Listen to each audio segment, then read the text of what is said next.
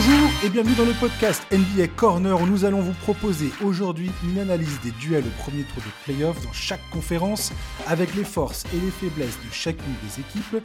Et c'est Charles qui me rejoint pour ce numéro exceptionnel. Bonjour Charles. Salut Josh, salut à tous.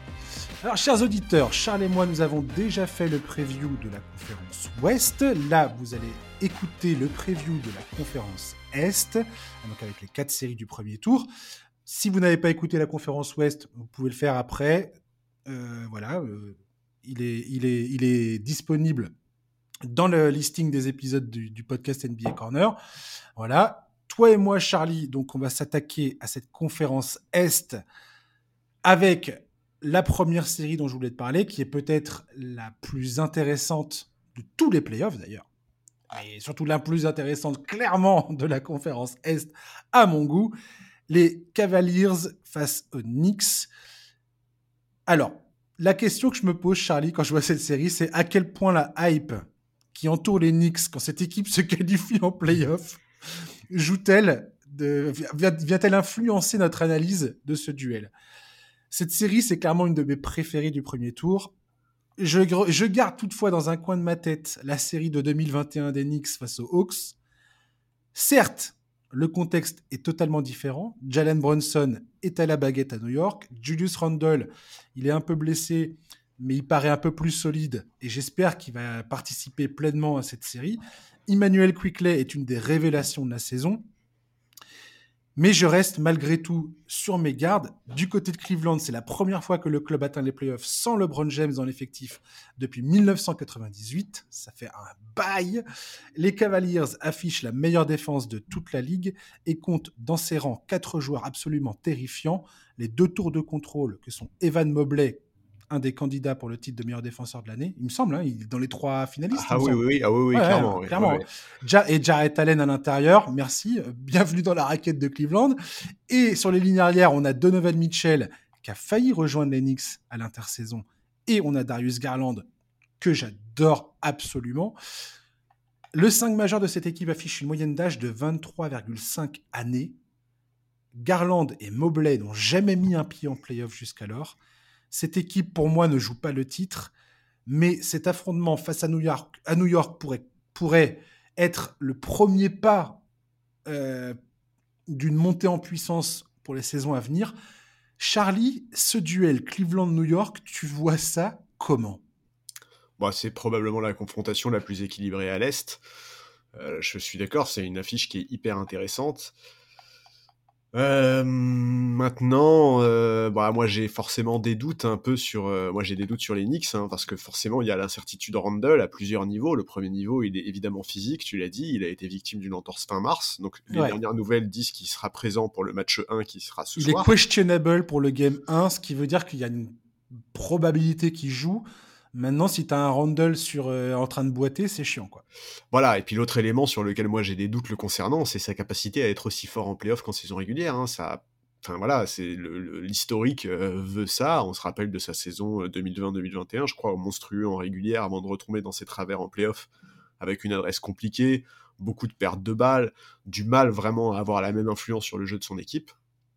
Là, en plus, en face de lui, il y a du très lourd défensivement. Tu l'as dit, les Cavs, c'est tout simplement la meilleure défense de la ligue. Mobley, c'est euh, euh, Mobley, c'est, enfin, moi, j'ai, même pas les mots euh, pour parler d'Evan Mobley. C'est, c'est, on se rend pas bien compte, je pense, du niveau euh, défensif de ce mec-là. Il est tellement intelligent dans ses lectures. C'est un sophomore de 21 ans. Il est déjà parmi les favoris, enfin, parmi les finalistes du titre de défenseur de la saison. On Son évolution est terrifiante, Ah ce non, mec. Non, mais le jour où il, il gagne en muscle, non, mais tu te tu pourras plus le bouger au poste, parce que c'est ce que si Julius Randle joue, c'est ce qu'il va essayer de faire. Essayer de lui rentrer dans l'art, essayer de le dominer physiquement. Mais le jour où Evan Mobley devient un espèce de, de, de, de morceau inamovible, je te raconte pas le bordel que ça. Ah ouais, ouais, et, et- et déjà, même sans l'être, il est déjà tellement fort. Enfin, vraiment, je le Incroyable. redis, c'est sa deuxième saison en NBA, il a 21 ans. Enfin, on va en bouffer pendant des années de la domination défensive d'Evan Mobley, et je trouve ça génial, parce que vraiment, pour, pour tous ceux qui aiment la défense, regarder ce mec jouer, c'est impressionnant. Donc voilà, il y a, vraiment, euh, enfin c'est un atout qui est important euh, pour les Cavs dans, cette confrontation là, ça tombe particulièrement bien. Enfin, voilà, on, sait très bien qu'en playoff, le jeu change, se ralentit, les arbitres sifflent moins, la défense prend toute son importance, et forcément, c'est un atout énorme pour les Cavs. Voilà, euh, moi j'attends j'attends beaucoup de choses. Tu as parlé de Donovan Mitchell, moi c'est clair que c'est clair que je, je, vais le regarder de près parce que a priori, euh, Donovan Mitchell, c'est le meilleur joueur de cette série. En plus, il adore jouer contre les Knicks. Il est de New York. L'été dernier, tu l'as dit, il y a eu pas mal de rumeurs sur le fait qu'il pouvait débarquer là-bas. Il a eu quelques très belles performances offensives contre les Knicks cette saison. Il a un match à 38 points et un match à 42 points contre, contre eux, ce qui est quand même pas vilain, quoi. Le dernier match contre New York, c'était 42 points pour Mitchell et 48 pour Jalen Brunson. Mais vas-y, continue, continue. non, mais voilà, c'est ça. enfin voilà, Donovan Mitchell, dans l'ensemble, il fait la meilleure saison de sa carrière. Moi, j'ai très hâte de voir ce que ça va donner, euh, la confrontation, tu l'as dit, Brunson-Mitchell. Il a le septième, il a le septième meilleur, euh, euh, comment dire, moyenne de points en playoff de l'histoire. Euh, il a, a 28,3 points par match en playoff dans sa, dans, sa, dans, sa, carrière.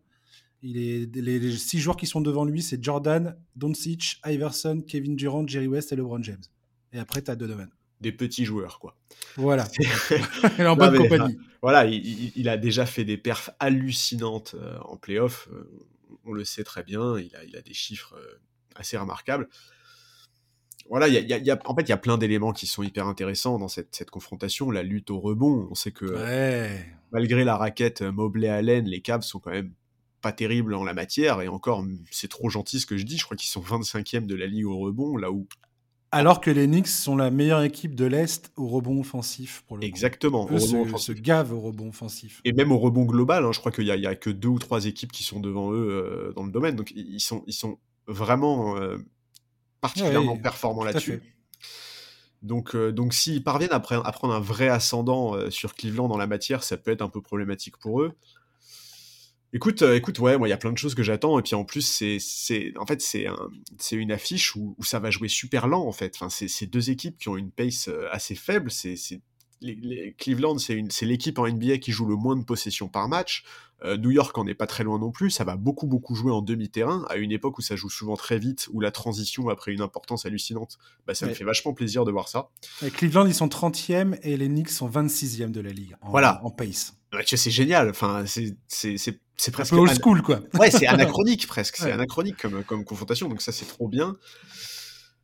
Voilà, je, je, c'est encore une série qui est difficile à pronostiquer. Hein. Moi, moi j'ai qu'une envie dans cette série, en fait, c'est qu'elle dure le plus longtemps possible. quoi. J'ai envie de voir cette match. J'ai trop envie de voir cette match. Je pense vraiment qu'on peut se régaler. C'est peut-être pas l'affiche la plus euh, sexy, entre guillemets, euh, tu vois, sur, sur, sur, le papier, quand tu vois les, les, les noms des équipes, mais mais je pense vraiment que ça peut être une, bagarre magnifique. C'est ça. Mais j'ai trop de doutes sur Julius Randle en playoff. Quoi. J'ai vraiment trop de doutes sur Julius Randle en playoff. J'ai aussi des doutes sur Thibodeau. J'ai. J'ai. Ouais, j'ai. Moi, j'ai du mal à voir, euh, à voir les Knicks euh, réussir à, prendre cette série. Pour moi, Cleveland va s'imposer. Mais, euh, mais ça se joue vraiment sur des petites choses, quoi. Ça se joue sur des petites choses, et c'est aussi pour ça que j'espère que ça va, ça va durer cette match et, qu'on va prendre un pied pas possible en regardant ça. C'est effectivement très contrariant de voir Julius Randle qui est, qui est pas à 100% dans cette série, du moins dès l'entame. Enfin, c'est chiant parce que il y avait vraiment un excellent duel et beaucoup plus de d'incertitude que je n'aurais cru au départ quand je me suis plongé dans, l'analyse de cette série. Il y a un truc qui ressort pour moi beaucoup, c'est le duel Donovan Mitchell-Jalen Brunson, ne serait-ce que pour l'histoire de, de, cet été où les Knicks ont failli euh, signer Donovan Mitchell, puis finalement n'ont pas voulu euh, mettre le prix. Ils ont finalement signé euh, Jalen Brunson et ce qui s'est révélé être un excellent choix pour la franchise. Euh, j'ai hâte de voir un peu ce duel, pas, enfin à distance. Je suis pas sûr qu'il soit opposé head to head dans, cette série, mais j'ai hâte de voir comment l'un et l'autre vont gérer, vont gérer cette série pour leur équipe respective. À quel point la présence de Jalen Brunson va changer la donne côté Knicks justement? Par rapport à la, série de 2021 où il leur manquait clairement ce, ce gars-là, en fait. Et quand tu vois la performance de Jalen Brunson l'an dernier, euh, bah, face, à, face à Utah, notamment, il avait rencontré Donovan Mitchell avec Dallas euh, contre Utah. Il tournait à 28 points de moyenne quasiment pendant cette, euh, pendant cette, dans cette série. Il avait fait un match à 24 points, le fameux match à 41 points et 31 points. Ils avaient réussi à, à gagner, euh, à gagner cette série malgré l'absence de Luka Doncic. sur, sur une partie de, de la série. C'était vraiment un peu le, la coming out party, on va dire, de Jalen Brunson, où on s'est tous regardés en se disant, mais attends, mais il est, trop, il est trop fort ce mec en fait. Ouais, en se disant en fait on l'a tous sous-estimé ce mec là quoi. Voilà, c'est bien plus que euh, un, un, gars comme qu'un c'est vraiment un très très bon joueur quoi. Et on l'a vu cette année, enfin il a on ne peut plus confirmer cette saison à New York qu'il était vraiment un joueur sur lequel il fallait compter. Euh, donc j'ai hâte de voir ça, ce duel de Novan Mitchell, Jalen Brunson, je t'avoue, me, tape vraiment dans l'œil. quoi. Bah ouais, mais en plus, tu vois, franchement, si, si Julius Randle euh, passe un peu au travers de sa série ici, retombe dans les mêmes mm. travers qu'en 2000, en 2021, et, qu'à côté de ça, Jalen Brunson, lui, pour le coup, assume son statut, etc., va vraiment falloir se poser la question de la hiérarchie dans cette équipe aussi. Parce que bah, Julius Randle euh, a quand même, euh, ça, il a quoi? Il a 28 ans maintenant. On lui voit quand même toujours les mêmes défauts, toujours les mêmes problèmes. C'est aussi pour ça que cette série elle est importante pour lui, Tout à fait. Euh, parce qu'il a l'occasion un peu de, d'une certaine manière, de changer son image, tu vois. Et c'est aussi pour ça que c'est très dommage que cette entorse, enfin cette entorse tombe vraiment très très mal. Enfin c'est c'est dommage. C'est dommage, mais même sans ça, j'aurais quand même de gros doutes. J'aurais quand même de gros doutes même sans ça. Et, et donc donc ouais, je tu vois, j'espère une série en 7 matchs, mais moi, je, vais partir sur Cleveland en 6, je pense, parce que parce que je me méfie trop de Julius Randle. Après, vraiment, moi, j'ai peut-être un côté... Euh, Julius Randle, je l'ai quand même beaucoup vu aux Lakers. Et en fait, j'ai toujours un peu ce côté où à chaque fois que je le vois briller en saison régulière, depuis qu'il est à New York notamment, j'ai toujours un peu ce, ce, doute de... Euh, oui, mais euh, il a toujours les mêmes problèmes, et en fait, c'est des problèmes qui sont trop pénalisants en playoff, quoi. Ouais. Ouais, je suis d'accord avec toi. Et tu as parlé de Tom Thibodeau tout à l'heure, c'est pareil. J'ai hâte de voir comment il va gérer ses rotations, comment il va gérer ses stratégies. Alors maintenant, il a un personnel, de, enfin, les joueurs qu'il a dans cette équipe euh, qui correspondent vraiment au style de jeu qu'il a envie de a envie de pratiquer. Et cette équipe est beaucoup plus équilibrée que, qu'elle ne l'a jamais été pendant sa, depuis son arrivée euh, à la tête des Knicks je pense que ça joue. Pour moi, il y a, deux autres gars qui, vont vraiment être à suivre dans cette série. C'est Evan Mobley d'un côté, bien évidemment, du côté de Cleveland. Je pense que Mobley peut. Enfin, j'ai hâte de le voir. Comme j'ai dit tout à l'heure, c'est sa première série de playoffs et j'ai le hâte, j'ai hâte de le voir dans ce contexte. Comment il va répondre présent euh, dans ce contexte des playoffs? Est-ce que il va être euh, timide, réservé et un peu perdu, ou est-ce qu'on va peut-être voir un Evan Mobley s'affirmer, trouver des ressources qu'on ne lui soupçonnait pas forcément ou qu'on pensait qu'étaient là, mais qui tout d'un coup éclatent au grand jour? Parce que cette série, je pense, va être très disputée, beaucoup plus qu'on pourrait le croire. Et, j'ai hâte de voir comment il va réagir, en fait. Et l'autre gars que je vais énormément suivre, c'est Emmanuel Quickley, qui, en fin enfin, qui, dans cette fin de saison, fait une fin de saison absolument époustouflante, défensivement, offensivement. C'est vraiment ce joueur, euh, je sais pas. Quand j'avais fait mon, podcast sur la remise des trophées, j'avais vraiment hésité à le mettre dans, la catégorie du sixième homme de l'année. Tu me redis ça aujourd'hui. J'ai peut-être fait trop tôt ce podcast parce que tu me redis ça aujourd'hui. Effectivement, Emmanuel Quickley, clairement, est un candidat sérieux pour, euh, ce, pour ce trophée. Quoi. Et, j'ai hâte de voir également comment ça va se passer pour lui dans cette série. Quoi. Ouais, ouais, ouais, ça, effectivement, ça va être un élément qui est important. Et moi, moi, je, moi, il y en a un autre que j'attends beaucoup, mais c'est parce que j'adore ce mec. Euh, c'est Josh Hart. Josh Hart aussi va disputer ses premiers playoffs. Donc, euh, donc, euh, donc vas-y, Josh, montre-leur. ton, fameux Josh Hart. ouais. Mais il y, y, a énormément d'histoires. Il y a plein de joueurs dont on parle pas. On va, on va pas parce que parce qu'on va on va voir déjà comment ça va se passer, mais il y a plein de joueurs des deux côtés qui ont énormément de choses à, à démontrer et qui peuvent. Je, je, je, pense à RJ Barrett du côté d'Enix, Obi Topin également qui fait qui a fait une très bonne saison. Euh, Mitchell Robinson qui va, qui va peut-être avoir un, rôle clé dans cette série au rebond notamment parce que c'est le c'est leur meilleur rebondeur offensif et c'est lui qui, qui va devoir batailler avec Mobley et Jarrett Allen dans la raquette qui peut-être l'endroit où cette série va se décider. Du côté de Cleveland, on va voir un petit peu comment ça va se passer avec les, les, les ailiers, qui a, qui a, toujours été la question centrale de cette équipe toute la, toute la saison, entre Okoro, qui n'est pas, pas au mieux physiquement, c'est Osman, euh, Caris Levert. comment, comment cette rotation va se, va, va, va se passer?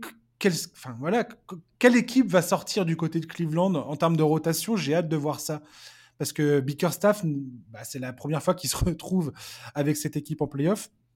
C'est la première fois que cette équipe arrive en playoff avec, avec ce groupe. Et voilà, on a plein, plein, plein de questions qui, restent là et on a, j'ai hâte de voir comment ça va se dérouler, clairement. Ouais, je, suis, d'accord. Effectivement, y a, effectivement, un joueur comme Mobley, il faut voir comment, il va, comment il va être. Effectivement, peut-être qu'il sera timide, peut-être qu'il sera un peu pris par l'enjeu.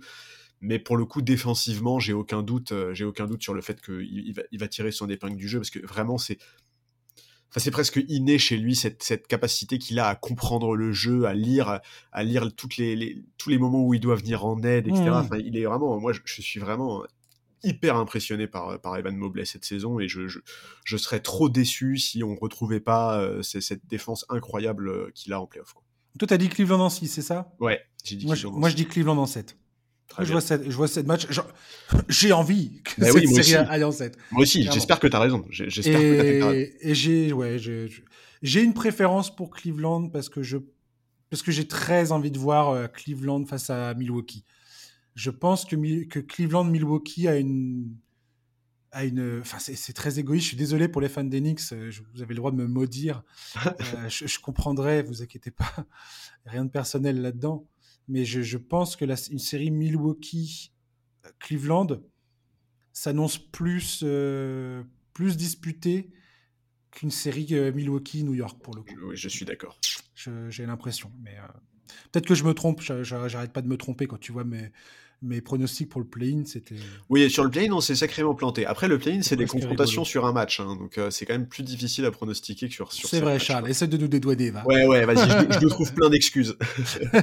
on va parler des Sixers et des Nets. Philadelphie a peut-être la meilleure équipe jamais bâtie autour de Joel Embiid, meilleur score de la NBA pour la deuxième année consécutive, immense favori pour le titre de MVP je pense que Embiid va poser des problèmes quasi insolubles à la défense des Nets, qui n'a pas vraiment qui que ce soit pour défendre de manière effective sur lui.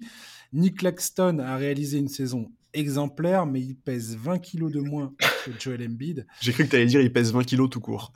Non. On se doute que Jack Vaughn, le coach des Nets, va probablement envoyer des prises à deux à tout bout de champ sur Embiid. Dès qu'il touche le ballon au poste ou euh, dans son petit coin préféré, là, sur les, sur les épaules de la raquette, là, en tête de raquette pour le forcer à prendre des décisions rapides et se débarrasser du ballon en espérant qu'il fasse des mauvaises passes et qu'il puisse récupérer la balle et partir en, contre-attaque. Du côté des Sixers, il y a James Harden, Tyrese Maxey, Tobias Harris qui devraient être les premiers bénéficiaires de ces ouvertures créées par Joel Embiid. Les Nets, eux, se sont accrochés à cette sixième place, mais on voit mal comment ils vont réussir à s'en sortir dans ce duel. Je doute pas un seul instant qu'ils vont faire preuve de combativité. J'en suis absolument persuadé. Mais pour les Sixers, qui prétendent, du moins qui ont l'ambition de, faire partie des grands favoris à l'Est, comme les Celtics et les Bucks le sont déjà, pour moi, cette série côté Sixers doit être une formalité s'ils veulent être pris au sérieux on connaît la chanson concernant les Sixers, enfin du moins les, le personnel qui, qui y a dans cet effectif. La santé de Joel Embiid est la priorité numéro un, et ça a toujours été un problème quasiment tout au long de sa carrière. James Harden, qui ne se sent pas au mieux, il a des douleurs au tendon d'Achille, ce qui n'est pas, ce qui est pas une bonne chose. Non. Il doit prouver qu'il est capable de répondre présent dans l'adversité, parce qu'il y a trop de fois dans sa carrière où il a complètement dévissé quand son équipe était dos au mur. Et il y a Doug Rivers qui doit faire taire les critiques concernant sa tendance à, ne pas faire les bons ajustements comme il devrait les faire en playoff. Et il a accumulé pas mal de désillusions ces dernières années à cause de ça. Elles sont toutes dans notre, dans mémoire. Cette équipe, elle est aussi, elle, fait face aussi au fait que James Harden va être free agent, va être éligible pour un nouveau contrat à l'intersaison. Il y a énormément de choses qui se jouent du côté de Philadelphie.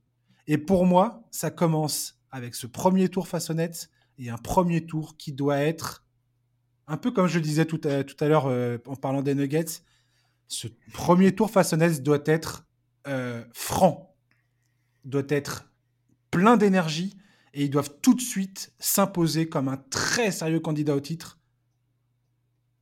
Sinon, je sais pas trop. euh, Enfin, sinon, je, je- voilà, je, je risque d'être un peu déçu quand même. bon, après, si t'es déçu, ça veut dire que t'as des attentes, donc quelque part, c'est pas plus mal, mais... Parce que toi, t'en as pas, c'est pour ça que tu dis ça, non? Bah ouais, ouais, non mais bien sûr. hein, je- Bah, moi déjà, la première chose, c'est que je voudrais vraiment euh, tirer un grand coup de chapeau à Brooklyn, parce qu'ils ont vraiment vécu une saison euh, compliquée, on va pas revenir dessus, hein, je pense que c'est une des franchises dont on a le plus parlé en cours de saison. Oula. Donc voilà, on, on- on sait que... Je suis désolé pour la perceuse. C'est pas grave, vas-y, un voisin c'est pas qui fait des gros travaux. Alors, malgré tout, malgré tout ce qu'ils ont vécu, euh, tous les changements qu'il y a eu au moment de la trade deadline, etc., ils ont réussi à conserver leur place dans les 6. Ils ont évité comme ça le play-in. C'est passé par de nombreux ajustements en cours de saison, que ce soit euh, changement de coach, changement de franchise player, changement de style de jeu, donc c'est quand même euh, quelque chose de conséquent. Du coup, forcément, il n'y a pas du tout les mêmes attentes des deux côtés. En fait, Euh, pour Philadelphie, sortir au premier tour, ce serait un tremblement de terre, ce serait une faute professionnelle et ça aurait des conséquences énormes pour la suite. Alors que du côté des Nets, euh, on est évidemment déjà content d'être là vu les circonstances. Et l'idée, c'est très clairement de préparer l'avenir autour de Michael Bridges. Voilà. Maintenant, une fois que ça s'est dit, euh, moi, je suis, j'ai toujours du mal à être pleinement convaincu par ces Sixers. Donc, je, je sais pas si ça vient de mes doutes sur Doc Rivers que tu as évoqué, euh, du fait que bah, j'ai pas une très grande confiance dans la capacité d'Arden à briller en playoff. Ça aussi, tu l'as évoqué. euh, historiquement, on l'a déjà vu avoir beaucoup, beaucoup de mal dans des moments. Il a brillé, il a brillé en playoff, Oui, oui. Mais dans les moments, dans des moments absolument décisifs pour ses équipes, sur des, dans différentes séries, dans différentes, dans plusieurs situations, il y a plein de fois où il a quand même été, euh, Mais surtout à des moments. c'est complètement au travers. Et quand je dis complètement, c'est complètement. Mais oui, non mais dont à des moments où euh, vraiment tout était pour lui. Enfin, tu vois, il y a eu, il y a eu une. Bah, où, il, où il fallait qu'il euh, qu'il- qu'il- qu'il s'impose clairement, quoi. Oui, mais tu vois, par exemple, je, je me souviens, je sais plus l'année, je, je saurais plus te retrouver tout ça, j'aurais, dû euh, récupérer tout ça, mais Hmm il y a, il y a une année où, où ça joue les Spurs en playoff, où euh, sur le dernier match de la série, les Spurs ont euh, énormément d'absents, il y a quasiment plus personne, oui. et, et où James Harden fait un match mais calamiteux, refuse les tirs et tout, enfin terrible quoi, alors que vraiment tout allait dans, dans leur sens et où il a pas su répondre présent. Donc voilà, moi j'ai- des doutes là-dessus. Euh, j'ai aussi des doutes sur la capacité des Sixers à défendre en transition. Alors attention, hein, je te dis pas du tout qu'ils vont pas être capables de défendre contre Brooklyn. Je, je- je te dis juste que j'ai vraiment du mal à les mettre au même niveau que Milwaukee et Boston pour le moment. Donc c'est pour ça que je suis complètement d'accord avec toi. Il faut pour Philadelphie que ce premier tour soit une formalité. Il faut qu'ils tapent du poing sur la table. Et peut-être que ce premier tour va me donner tort et me prouver que au contraire ils ont de la marge. J'attends vraiment de voir ça.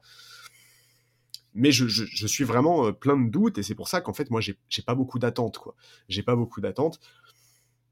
Mais mais bon, euh, j'ai pas d'attente au global quoi sur cette série. Je, je je peux pas les imaginer. euh, je, je peux pas imaginer qu'il y ait une catastrophe. Enfin, ce, serait terrible pour la franchise. Ce serait catastrophique pour la franchise, pour Joel Embiid.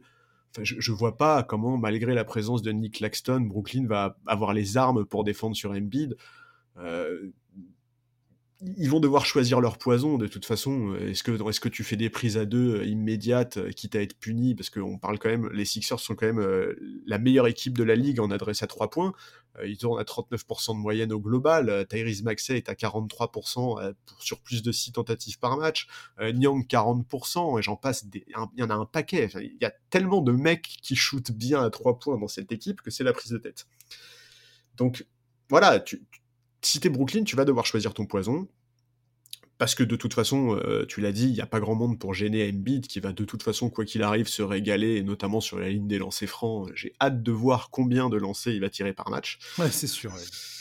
Voilà, euh, toujours la question du rythme, hein, ça c'est comme dans toutes les séries, euh, qui, qui va réussir à maîtriser le tempo du match C'est évident que Philadelphie va vouloir installer un jeu sur demi-terrain, parce que ça correspond à leur qualité. Tout au long de la saison, ils ont joué avec une pace très lente, et, ça correspond aussi avec les faiblesses des Nets, parce que bah, on sait que Windy, par exemple, est assez inconstant, et même s'il fait sa meilleure saison à la passe, il est quand même pas le profil gestionnaire dont pourrait avoir besoin cette équipe dans une telle configuration. Et c'est aussi pour ça, malgré mes doutes sur, sur Philadelphie, ils, ils, peuvent pas, ils peuvent pas passer au travers, quoi. Je, j'y crois pas. Moi, moi, j'ai mis Philadelphie en six matchs. Je donne quand même deux matchs à Brooklyn à cause de mes doutes sur sur les Sixers. Et Ah parce ouais, que- quand même. et ouais, et parce que j'aime cette, la mentalité de ces Nets-là, ils, ils vont se battre, ils vont jamais rien lâcher. Il faudra que Philadelphie soit très sérieux, et, et, et surtout, il faudra que Philadelphie, en fait, prenne des garanties avant une Hmm. possible demi-finale de conférence de folie, quoi. Moi, je veux pas sembler dramatique, mais euh, pour moi, c'est ah, c'est un peu, c'est un peu qui tout double pour les Sixers, quoi. Moi, ce que je vais regarder, moi, j'ai mis les Sixers en 5. Ok. Mais ce qui m'intéresse le plus, c'est la manière dont ils vont jouer et la manière dont ils vont sortir. Le fait que James Harden soit ralenti potentiellement par euh, sa douleur au tendon d'Achille, c'est pas c'est pas une bonne nouvelle pour euh, Ah. Philadelphie, clairement. Parce que ça, ça soulève tellement de questions et qu'on n'est pas à l'abri d'une d'une nouvelle désillusion. Et les- quand je parle de désillusion, c'est potentiellement une sortie euh, euh, vite fait, bien fait face à Boston au deuxième tour. Si, clairement, hein, si Harden n'est pas à 100%, ça va, ça va être très très compliqué pour les Sixers. Je fais- Et la, et- et la question, c'est qu'est-ce qu'ils font derrière? Est-ce que tu files les thunes à Harden ou pas? Est-ce que tu signes ce gars-là vraiment? Ah mais il n'y a pas que ça, c'est est-ce que tu finis par enfin te poser la question Doc Rivers? Euh, Aussi, que- oui. Voilà, et, Non, mais je veux dire, effectivement, Il y a, y, a, y James Harden et il y a toute une série de questions qui arrivent derrière. Ouais, non mais je suis d'accord, je, je suis d'accord. C'est-à-dire que Philadelphie, potentiellement, ces playoffs peuvent déterminer une gros, enfin, vont déterminer leur avenir, mais, mais pas un peu. C'est-à-dire, ça peut euh, complètement euh, changer le- le- les fondations, la fondation même de ce club, quoi. Tout à fait. Je, je suis d'accord. C'est, c'est, des playoffs qui sont extrêmement importants pour Philadelphie et la manière va être très importante. Parce que voilà, tu l'as dit, euh, s'ils sortent en demi-finale de conférence face à Boston, euh, tu vois, que ça se joue en 6 ou 7 matchs, que Philadelphie se bat, que la série est accrochée, il n'y aura pas grand monde pour leur faire des reproches. Hein. Boston, euh, ils ont un effectif, c'est la prise de tête, personne n'a envie de les Mais jouer. encore une, encore une fois, Charles, il y a la manière. Exactement. la manière dont tu perds. Exactement, c'est la manière qui va, c'est la manière qui va être hyper décisive, que ce soit pour pour pour Harden, pour Doc Rivers, pour toute la franchise, quoi. Vraiment, Mm. c'est sûr. Parce que Joel Embiid,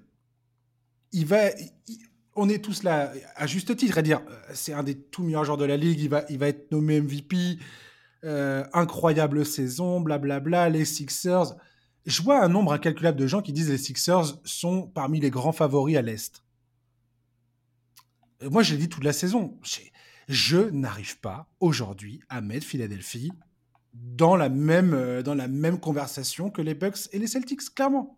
Je, je suis d'accord. Pour et- moi, il y a un niveau que les Sixers n'ont pas atteint qui me permet de dire. Tiens, Charles, question. Est-ce que tu que as, as la, la- la liste des équipes qui, pour toi, sont sûrs et certains des prétendants au titre cette saison? Moi, j'ai cinq équipes. J'en ai quatre sûres et j'en ai une à peu près. Ah ouais? Ouais. Ah bah vas-y, je serais curieux d'avoir. j'ai les Warriors, les Suns à l'ouest, j'ai les Celtics et les Bucks à l'est, et j'ai potentiellement les Nuggets si ça, si comme on l'a dit tout à l'heure dans le podcast concernant la conférence ouest, si, si vraiment ils, ils arrivent à, à- prendre le- le- le- la totalité de- des forces qu'ils dont- qu'ils sont les leurs et qui, qui- qui concrétisent ça. Les Sixers, pour moi, font pas, par- enfin, ne, sont, ne sont pas là-dedans. J'arrive pas à les mettre dedans. Quoi. Moi, j'ai que deux équipes et une troisième avec une astérisque, quoi. Alors vas-y. Bah pour moi, c'est Milwaukee et Boston et éventuellement Phoenix euh, si Ah ouais, euh, c'est si la tôt. grève, euh, ouais ouais, ah ouais ouais, si la grève. Ah, les Warriors, pas du tout. C'est pas que pas du tout. Pas pas du tout, mais euh, non, pour, moi, ils sont pas du tout sur la même ligne que, que Milwaukee et, et- et Boston à l'instant T. On, on en reparle peut-être dans, dans, dans- tu vois, après un ou deux tours de playoff, peut-être que effectivement avec Je le comprends ce que tu veux dire. je, je retrouverai ces. Warriors là, tu vois. Mais je pour le comprends moment, ce que je, tu veux dire. pour le moment, non. Pour le moment, vraiment, pour moi, c'est Boston et, et Milwaukee, quoi. Ouais, je vois. Mais tu vois, Philadelphie. Qu'est-ce que tu comprends, toi, quand tu vois les gens s'enthousiasmer autour de Philadelphie en disant que potentiellement cette équipe peut vraiment aller très loin? Je Je- j'arrive pas, j'arrive pas à comprendre ce que les gens voient dans cette équipe. Enfin, je comprends bien le pick and roll MB Darden qui est une arme de destruction massive. Clairement, c'est, il, ça pose problème à un nombre incalculable d'équipes. Moi, c'est plus en termes de profondeur de banc. Euh, veux Aussi dire, en termes d'adaptation. hein. quand euh, George Niang est, est parti pour avoir un rôle à ce point prédominant dans, dans ton, dans ton avenir en playoff, oh, putain, mais je, je sais pas, c'est compliqué, quoi. Excusez-moi de, de, jurer, mais. Non, non, mais ouais, non, mais je, comprends, Ça, me. Je sais pas, ça me semble, ça me semble trop, en fait. Après, Georges Young, il a de la bouteille quand même. Hein. Il commence, mais oui, mais bon, je sais pas. Ça, fait, ça fait quelques saisons quand même hein, qu'il les joue les playoffs là. Mais ouais, ouais, bah je sais pas, les, tu me donnes Philadelphie face à, face à Boston ou face à Milwaukee. en fait, en, toute honnêteté, jamais je... me convainc que ça va passer. Quoi. Mais oui, mais oui. En fait, moi, je, je, vais être très franc et je sais que je sais que je, enfin peut-être que les gens vont penser que j'ai un problème avec lui ou quoi, mais en fait, je, une équipe qui est coachée par Doc Rivers, j'ai vraiment, j'ai vraiment beaucoup de mal à. un problème avec lui. Mais c'est pas que j'ai un problème. En fait, je, je comprends pas comment tu peux coacher, tu peux enchaîner les postes de coach d'équipes qui sont toutes des prétendantes au titre à chaque fois, que à chaque fois on te met des énormes cylindrés entre les mains, que tu n'y arrives jamais, que tu as toujours les mêmes problèmes, que tu n'es jamais capable de t'adapter à ce qui se passe en face de toi, et qu'on continue à te considérer comme un des plus grands coachs, tu vois. Moi, ça, c'est un... je comprends pas, en fait. C'est un truc... Parce qu'il n'y a pas beaucoup de coachs qui connaissent des titres NBA aujourd'hui, actifs, et qu'il fait partie de l'un, il s'est laissé l'un d'eux, quoi. Ouais, je suis d'accord, euh, mais euh, moi j'en vois, j'en vois quand même quelques-uns des coachs NBA qui ont été titrés. Euh, en plus, cet été, par exemple, des coachs NBA titrés qui seront libres, il y en aura quelques-uns. Il y aura du Frank Vogel, Nick Nurse, on sait que rien ne garantit qu'il sera encore à Toronto cet été. Enfin voilà, il y, a quand même du monde qui est disponible. Moi, Doc Rivers, je, je, je en fait, j'ai trop vu la même chose, tu vois. J'ai trop vu la même chose chaque année, chaque été, chaque chaque chaque playoff. Je, je, je, je trouve que vraiment, je reste trop sur ma faim. Et, euh, donc voilà, le, cocktail Doc Rivers plus James Harden touché physiquement fait que je, je, peux pas mettre les Sixers parmi les prétendants. Et puis même en regardant les matchs, je, suis désolé, mais y a, je trouve que je trouve que vraiment Milwaukee et Boston ont de la marche sur eux. même PJ Tucker, qui est un des plus gros recrutements que les Sixers ont fait à l'intersaison, même là, on voit bien que PJ Tucker, c'est un joueur, très solide et tout. Il a des vraies qualités. Il apporte quelque chose que les Sixers n'avaient pas auparavant. Mais PJ Tucker, 38 ans dans 3 semaines. Bon, voilà, le mec, il est, il est, plutôt sur la fin du rouleau, tu vois. Ouais, 38 ans dans 3 semaines. C'est un, peu, un peu terminé, quoi. C'est un des joueurs ces dernières années qui a eu euh, les rôles les plus précieux, enfin, un des rôles players les plus précieux en playoff que tu pouvais trouver en NBA. Mais, mais 38 ans, quoi. Mais en fait, voilà. Philadelphie l'a pris 2 ans trop tard, quoi. Maintenant, voilà, James, tu me dis que James Harden, il a, il est pas, il est pas dans son assiette, que potentiellement il est un peu ralenti, que déjà il avait plus son premier pas d'avant, et là maintenant il a encore perdu un peu en, en explosivité. Je sais pas. Ouais, compliqué. Ça va, être, hein. ça va être compliqué. Maintenant, voilà, il y a peut-être un scénario où Joel Embiid euh, marche sur l'eau, flotte au-dessus euh, de tout le monde, et euh, enfin, et puis voilà. Faut espérer qu'il se blesse pas en marchant sur l'eau, quoi. et te fait des, des, séries de playoffs à 40 points, 20 rebonds, je sais pas. Mais ça, c'est tu vois, c'est possible hein, qu'on voit. Oui, non, mais c'est possible. Mais, mais, par contre, ça ne suffira pas pour aller au titre. Joel Embiid est un problème pour toutes les équipes de la NBA. Oui. Pour toutes les équipes de la NBA. Oui, mais Milwaukee et Boston sont tellement armés que même avec un Joel Embiid en 40-20, je suis pas sûr que tu es au titre. Je suis pas sûr non plus. Parce que tu peux pas gagner tout seul. Ben non. Et que, en plus, Doug Rivers est toujours, je sais pas pourquoi, mais il est, toujours hésitant à jouer son meilleur 5. Il est toujours là à traficoter ses, effectifs sur le terrain. Je je comprends pas pourquoi il refuse de jouer les 5 meilleurs joueurs de son équipe parfois euh, des plus longues minutes. Il l'a pas fait de la saison alors que je sais pas. Ça me, ça me fascine. On verra ça. On va parler des Celtics et des Hawks. Euh, belle victoire d'Atlanta face aux Heat pour arracher la septième place qualificative ce sera peut-être le meilleur moment de la saison pour les fans des Hawks. les Celtics arrivent quant à eux dans cette série bah, comme les immenses favoris. Hein. C'est un monstre défensif, un monstre offensif. Boston a le personnel pour contrarier toutes les combinaisons que pourraient leur opposer les Hawks. Marcus Smart, Derek White, Malcolm Brogdon peuvent tous défendre efficacement sur Trae Young. Jalen Brown se verra sûrement confier la mission de s'occuper de Dejounte Murray. Jason Tatum sur DeAndre Hunter. C'est peut-être dans le jeu intérieur que les Hawks peuvent poser le plus de problèmes avec Capella et Okongu, qu'on fait beaucoup de dégâts face à Miami. Euh, et puis en face, tu as les Celtics qui ont toujours un Robert Williams qui est un peu toujours sur une jambe, plus ou moins. On ne euh, on sait jamais s'il est capable d'enchaîner les matchs ou pas. Bon, Pas trop, de, pas trop de suspense pour moi concernant cette série. Je vois les Celtics en 4 ou en 5, personnellement. Voilà. Ouais, moi j'ai mis en 5, ça me fait toujours mal au cœur, moi, les sweeps. Je, suis trop gentil, alors je donne toujours un match. Oui, oui, oui. Euh, mais non, mais sinon, je suis. Non, non, mais c'est tout à fait. C'est hein. pas impossible, c'est pas impossible, effectivement. Ouais. Mais effectivement, oui, moi déjà, bah, première chose, c'est que moi j'avais été assez dur avec Atlanta euh, quand on a parlé du play-in la semaine dernière. Donc d'abord, coup de chapeau euh, Atlanta, parce que je les voyais vraiment pas battre Miami pour aller chercher cette septième place. Je reste persuadé que Miami s'est tiré une balle dans le pied. Hein. C'est vraiment eux qui se sont perdus le match tout seuls à mes yeux. Ils ont été en dessous de tout. Mais bon, bref, ça ne change rien au fait que les Hawks ont su mettre l'intensité nécessaire pour remporter ce match. Mais là, face à Boston, c'est un chantier différent. Enfin, là, tu, changes de monde, quoi. Euh, c'est c'est trop fort Boston. Enfin, la, profondeur de l'effectif, c'est hallucinant. Quand tu vois leur banc, c'est tellement solide. ils peuvent, ils peuvent tourner sur une rotation à 9-10 joueurs avec tellement de profils, et, des profils qui apportent des deux côtés du terrain en plus. Puis une intelligence, une intelligence ah de jeu. Je veux dire, il y a, y, a, y a, de la matière grise à tous les postes dans ah cette équipe. Derrick White fait une saison absolument magistrale. Malcolm Brogdon, que j'ai, que je crois que j'ai, oui, que j'ai nommé comme meilleur sixième homme de l'année, idem, c'est un des, un des meilleurs recrutements qui soit euh, à l'intersaison dernière. Et euh, derrière, tu as euh, Jalen Brown, Jason Tatum, alors Ford, Marcus Smart. Enfin, je, sais pas, il y a. Ah ouais, non, mais moi, moi écoute, j'adorais Brad Stevens, coach. Euh, Brad Stevens, euh, directeur des opérations basket, je trouve que c'est incroyable aussi. Hein. Enfin, vraiment, je, non, mais vraiment, cet effectif, il a été. Enfin, c'est incroyable cet effectif. Il y a que des joueurs intelligents, tu l'as dit. Enfin, c'est. Waouh, franchement, waouh. Hein, c'est. Euh, bon courage, Atlanta. Oui, voilà. Vraiment bon courage. Euh, à la limite, je vais regarder. Moi, celui que je vais regarder de près, c'est Robert Williams, parce qu'on connaît son importance pour cette équipe de Boston. Il est un atout qui est indispensable s'ils veulent aller loin en playoff cette saison.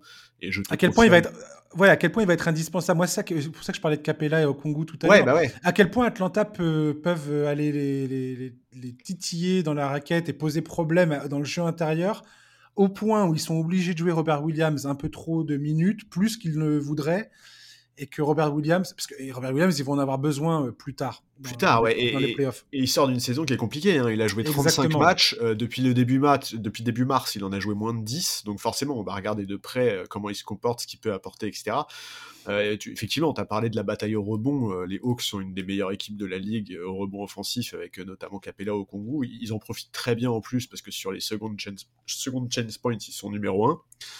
Donc voilà, on, connaît les forces et les faiblesses de cette équipe d'Atlanta. Elle est capable d'être très performante en attaque, mais elle est aussi capable d'être énormément dans la difficulté en défense. Cacher Trey Young, c'est très compliqué, euh, d'autant plus en playoff. Donc je, je, pense pas me tromper en disant que Boston va le cibler en défense et va essayer de se régaler le plus possible. Bon voilà, Enfin, vraiment, euh, Boston, deuxième offensive rating de la ligue, deuxième défensive rating de la ligue, meilleur net rating, c'est des chiffres qu'on n'a pas l'occasion de voir souvent. Il me semble que la seule équipe qui était top 2 des deux côtés du parquet ces dernières années, c'était les Warriors en 2015 et en 2017, et les deux fois, ça s'est terminé par une bague. Voilà, c'est en fait Boston, c'est une équipe qui a tellement de marge que c'est une équipe qui peut se permettre d'avoir, par exemple, euh, tu vois, si sur cette série Jason Tatum fait deux matchs moyens, et ça sera pas un problème en fait quoi. Et ça, c'est bien. Enfin, c'est bien. Tu vas voir qu'Atlanta, ils vont nous faire comme en 2008 face à Boston. Je sais pas si tu te souviens de cette série où Zaza Pachulia, euh, Al et, et, toute la clique des Hawks avaient poussé les Celtics dans leur retranchement. Tout le monde disait que les Celtics allaient plier la série en 4 matchs, 4-5 matchs. Et puis finalement, c'était terminé dans, en 7 avec Boston qui, qui, éclatait Atlanta à chaque fois qu'ils jouaient à domicile et Atlanta qui gagnait tous les matchs chez eux. C'était trop drôle. Franchement, j'y crois pas. Je, non, moi non plus, j'y crois pas parce que là, vraiment, euh, l'effectif est trop fort. Les chiffres que j'ai cités sont trop impressionnants. Enfin. Tu sais, j'ai l'impression de manquer de respect aux équipes quand je dis ils vont se faire sweeper. J'ai toujours des problèmes pour dire qu'une équipe va se faire sweeper parce que. Je dis, c'est pour ça que je mets des 4-1 à chaque fois. j'ai du mal, mais là, je, je là, j'ai vraiment du mal à voir où est-ce que ça va gagner, quoi. Mais voilà, je, donne quand même un match. C'est aussi parce que j'ai peut-être eu la dent trop dure euh, contre eux au moment d'évoquer le play-in. Et franchement, j'ai été content de voir Trey Young faire un bon match. On l'a beaucoup critiqué cette saison. On l'a beaucoup critiqué sur les playoffs de la saison dernière. Donc j'espère qu'il va montrer un meilleur visage, même si a perdu son statut d'intouchable à Atlanta, enfin s'il l'avait déjà eu avant. Ouais, mais tu vois, c'est dur, c'est quand même dur de se dire ah bah cette série de playoffs c'est la bonne occasion pour lui de montrer qu'il vaut mieux que ça. Et puis après tu regardes qui va défendre sur lui et tu te dis ah ouais en fait bah non, enfin tu vois, on va pas le juger là-dessus quoi, c'est trop compliqué. Donc Écoute, voilà, ouais, Boston 4-1, et si c'est un sweep, je suis pas étonné. Quoi. Allez, moi je donne le sweep, tiens. Allez hop, je me lance à l'eau. euh, on... cœur. on termine avec les Bucks face au Heat. Milwaukee entame ses playoffs comme un des grands, grands, grands favoris. Alors que Miami a eu toutes les peines du monde à arracher la dernière place qualificative pour les playoffs. Après une victoire très compliquée face aux Bulls, euh, Bucks et Heat semblent être sur des trajectoires totalement opposées. Les Bucks visent un nouveau titre avec un effectif d'une rare profondeur bâti pour aller au bout. Le Heat sont péniblement portés par Jimmy Butler et Bam Adebayo et le coaching d'Eric Spolstra. J'ai l'impression qu'il y a beaucoup de questions qui vont se poser à l'intersaison concernant le Heat, sur les décisions, euh, où ils vont exactement, qu'est-ce qu'ils font, est-ce qu'ils continuent à, à sortir de nulle part des joueurs là, des, Max Strauss et, des Gabe Vincent et tout ça, et, en se disant mais on va où, on fait quoi? Ou est-ce qu'il est temps peut-être de faire euh, reset du côté de Miami? Je sais pas, on verra. Bref, offensivement, Miami me semble être une équipe beaucoup trop limitée, surtout qu'en face, la défense des Bucks, ben c'est le, top du top de ce que la ligue propose quoi. Ce qui va m'intéresser beaucoup dans cette série, c'est comment Milwaukee va gérer les minutes de Chris Middleton, qui continue euh, sa, récupération après sa blessure au genou. J'ai l'impression que les Bucks pourraient profiter de cette série pour euh, le reposer un peu, ne pas trop le faire jouer, parce que clairement, Miami, pour le coup, ça reste une équipe très physique.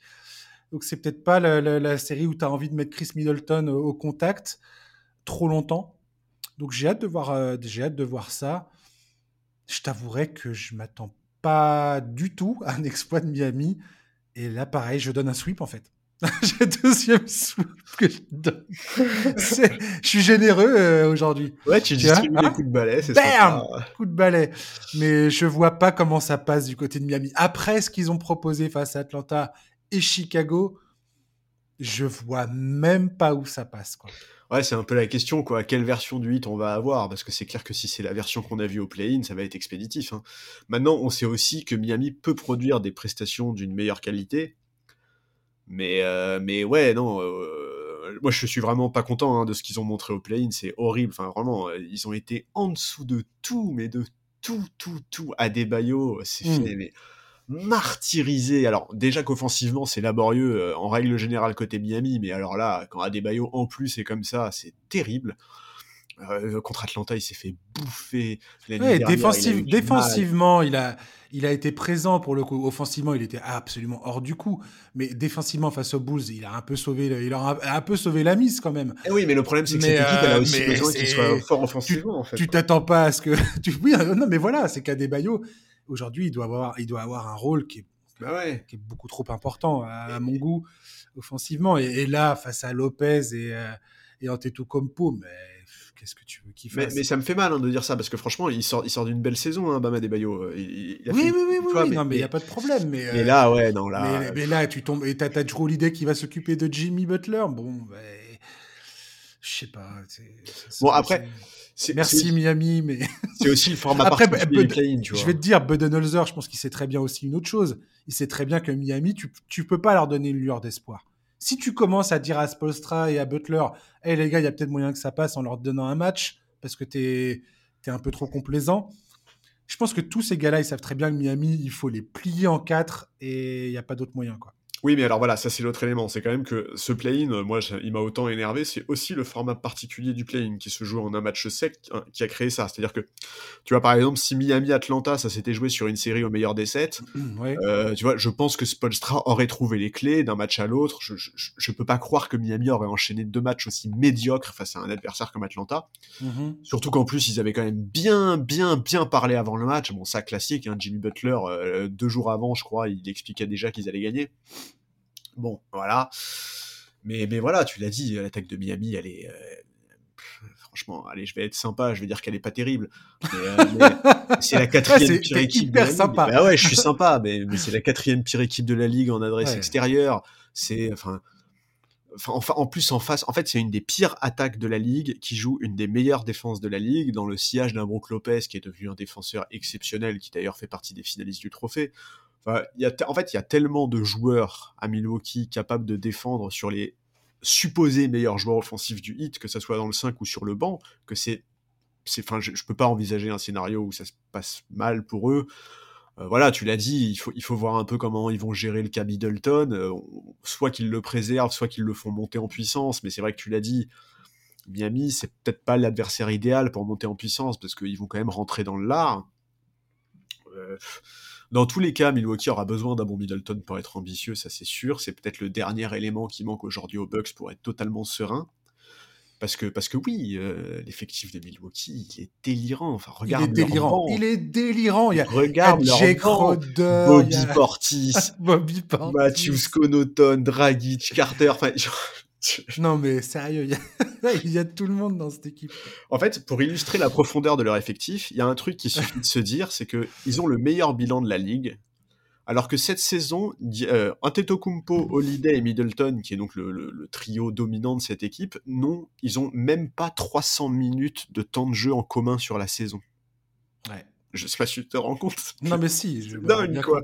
Et donc c'est un élément qui peut éventuellement jouer contre eux à la limite parce que les repères collectifs sont importants, mais en même temps c'est un trio qui se connaît par cœur. Ils ont déjà été champions ensemble. Bref, euh, si Middleton retrouve son, niveau sur cette campagne de playoff, eh, bah, bon courage aux adversaires quoi. Oui, parce que là, clairement, pour les Bucks, l'urgence, c'est pas de faire euh, euh, que c'est pas commencer avec Chris Middleton qui va jouer 35 euh, minutes, quoi. Non. C'est pas, c'est pas l'idée là. Je pense que voilà, même s'il faut perdre un match face à Miami, bon, c'est pas dramatique. Voilà. L'important, c'est de se mettre en rythme, se mettre en jambes, monter en intensité caler un peu les rotations. Après, de toute façon, ça tout dépend des match-ups à chaque fois, hein, on sait très bien et puis de voir, euh, voir après qui, qui, sur qui ils vont tomber. quoi. Est-ce que ce sera plutôt Cleveland? Est-ce que ce sera plutôt euh, New York? Bon. Mais, ouais, ouais, euh, Milwaukee aujourd'hui, bon, c'est, c'est dur, dur, dur de pas les donner. Ah, clairement, moi, tu me mets, tu me mets, tu me mets un, un, couteau sous la gorge et tu me dis de choisir une équipe qui va gagner le titre. Je te dis Milwaukee. C'est, c'est pour moi, c'est le pic le plus évident si je dois jouer ma vie euh, là-dessus. quoi. Tant que je suis pas rassuré avec Middleton, je vais peut-être mettre Boston, moi. Mais, mais je suis d'accord avec toi dans l'absolu, tu vois. Ouais, ouais, mais tu vois, Boston, on parlait tout à l'heure de Robert Williams. Pour moi, ça dépend tellement de ce gars-là, dans, ce duel face à Milwaukee. ouais, c'est vrai. Euh, c'est là le, le, petit, le, le petit bémol concernant Boston. C'est comment Robert Williams va réussir à s'en sortir euh, physiquement dans cette histoire, quoi. Et c'est pareil, tu vois, ces deux clubs-là, les Bucks et les Celtics, les, Bucks doivent s'assurer que Middleton arrive en un seul morceau en finale de conférence, et les Celtics, c'est Robert Williams. Ouais, ouais, non, mais c'est clair, c'est ça. C'est clair que c'est ça. Et donc, voilà, moi, moi j'ai mis Bucks en 5. Bon, cette fois-ci, pas par euh, compassion ou par gentillesse, c'est juste que, bah, d'abord, je pense que Miami a l'ego est capable de prendre un match. Je pense que Spolstra peut trouver des ajustements qui posent problème à Milwaukee sur un match. Euh, je pense que si Chris Middleton, par exemple, est préservé, euh, ils peuvent laisser passer un match. Enfin, tu vois, je, en fait, je, je, vois Milwaukee tellement serein qu'en fait, je ne les vois pas dans l'urgence de marquer les esprits. Je vois ce que tu veux dire. Tu vois, là, là où, pour le coup, effectivement, comme, comme on l'a dit tout à l'heure, Philadelphie doit montrer sur le premier tour de playoff que c'est des, des, favoris. Euh, Milwaukee, en fait, personne n'en doute, tu vois. Et donc, il n'y a même pas besoin de faire un espèce de statement sur le début de. C'est ça. quoi. En fait, des équipes comme Boston et Milwaukee sont plus dans la gestion de ce premier tour, c'est-à-dire de passer ce premier tour sans encombre. Parce que clairement, l'affiche Boston-Milwaukee, si c'est ce qu'on a en finale de conférence, et, j'aimerais bien, il n'y a aucune certitude de rien du tout.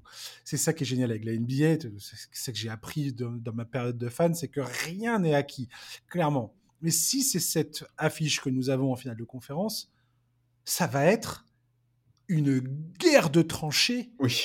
absolue. Ah ouais, non, ça, ça va être un bain de sang, cette équipe qui sortira de la conférence Est. peut être très amoché en finale. Exactement. Non mais alors tu vois c'est ce que j'ai failli te dire quand tu me demandais tout à l'heure euh, qui étaient pour moi les favoris. J'ai failli te dire pour moi les favoris ils sont tous à l'est et justement ça peut jouer contre eux en fait. Tu vois. Euh, c'est que ça peut leur ça peut leur coûter cher. Maintenant bon là voilà sur cette série là il va pas y avoir photo.